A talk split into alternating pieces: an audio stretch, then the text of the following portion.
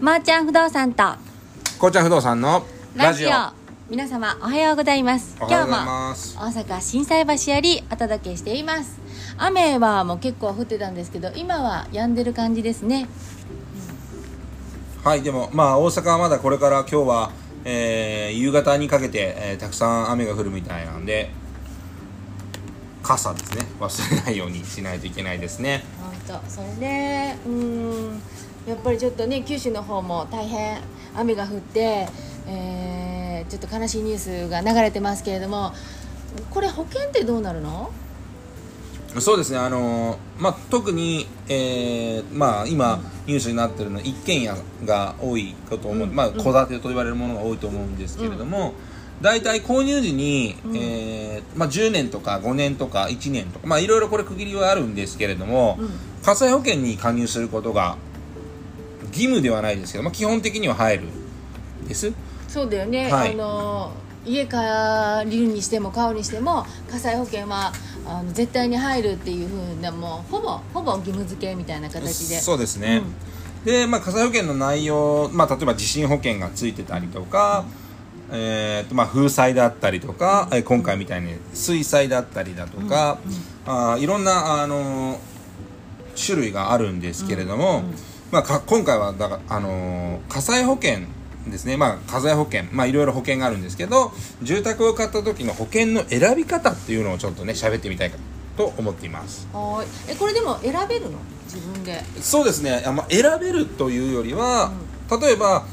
えーっと、なんていうんですかね、まあおえー市から出てるハザードマップってあるんですけれども、まあ、ハザードマップって何が出てるかというと例えば川が近くにあって、えーこの川が氾濫した場合、ここら辺の地域はどれぐらい浸水しますよとか、あと海が近くて、えー津波が来た場合何メートルの津津波までが予測されてますよみたいのが大体、えー公共団体、えー地方公共団体の方から発表されているんですけれども、まあ、それを見て、要は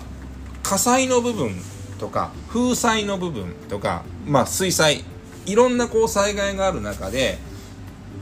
その災害に合わせた、えーと保険の掛け率を上げるというんですかね。なんで水災火災ってまあ火事。そんなに起こりにくいと思うんですけど川に近いところだと水災の掛け率を上げておくとかして何かあった時の、まあ、保全をするというような保険のかけ方が僕は結構いいかなと思うんですけれども。まああの不動産屋なんで保険屋さんではないのでどの保険がいいなんていうのはちょっと言えないんですけれども。まあ、例えば大阪であれば、えー、と昨年度と一昨年度の、まあ、地震だったりだとか、うん。えー、とあと台風ですね、うん。21号、うん。でえらいことになりましたけれども、一番多かったのはですねやっぱり台風で屋根だったり瓦だったりとかが飛んで、要は中に賃借人さん、まあ、借りてる方賃貸の物件で、えーオーナーさんが火災保険に入ってなくてで借りてる側にまあ損害を与えてしまったということで、まあ、直すお金もないというようなことになって結構トラブルになってるケースたくさん今回ありました。なので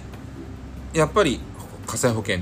ですね。はきちんと入っておかないといざというトラブルに対応できないなというのがあの身に染みて分かったところなんですけれども。そうですね。まあでも一般的に今火災保険火災保険であの、まあ、賃貸契約でよく見られるケースって言ったらテナントさんのね水漏れとかね、うん、あと。そそうですね。うんそういうのによく使われますよね。そうですね、まあし借家人賠償って言って、あの周りの方に迷惑かけた場合の保険なんかは普通の賃貸物件、まあ、例えば 1K25 平米のマンションとかでも、まあ、2年間で1万5000とか2万円ぐらいの火災保険、まあ、火災保険でも大体1000万ぐらい上限でついてるものが多いのでそういう意味では迷惑をかけてしまった時なんかはすごい使える。で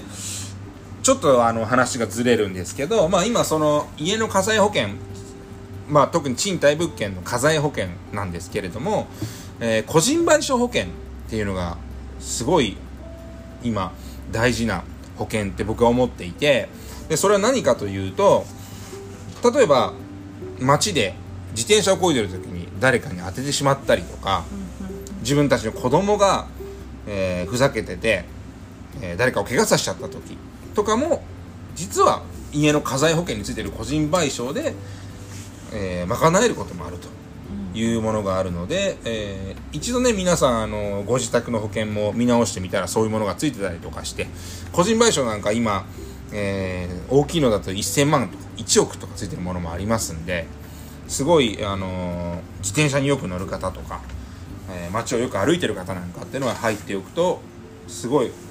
得得得はおかしいですけどいざという時に自分を守ることができる。そうですね、うん。だから何かもしそういうふうな事故とかあの関わってしまった時には、まあ、慌てずにえ自分の住んでいる火災保険見直すとそういう保証がついてるのでいいよっていうお話でした。はい、はい。ということで、えー今日の午前の部はその何かあった時にはもう火災保険火災保険が役に立つよというお話で午後からは物件情報に入りたいと思います。では今日はここまで。まあここまでというか昼からまたやりますそうそうそう、はい、ということで午前の部はここまで。はい、ということで皆様ごきげんよう。良い一日をお過ごしください。ありがとうございます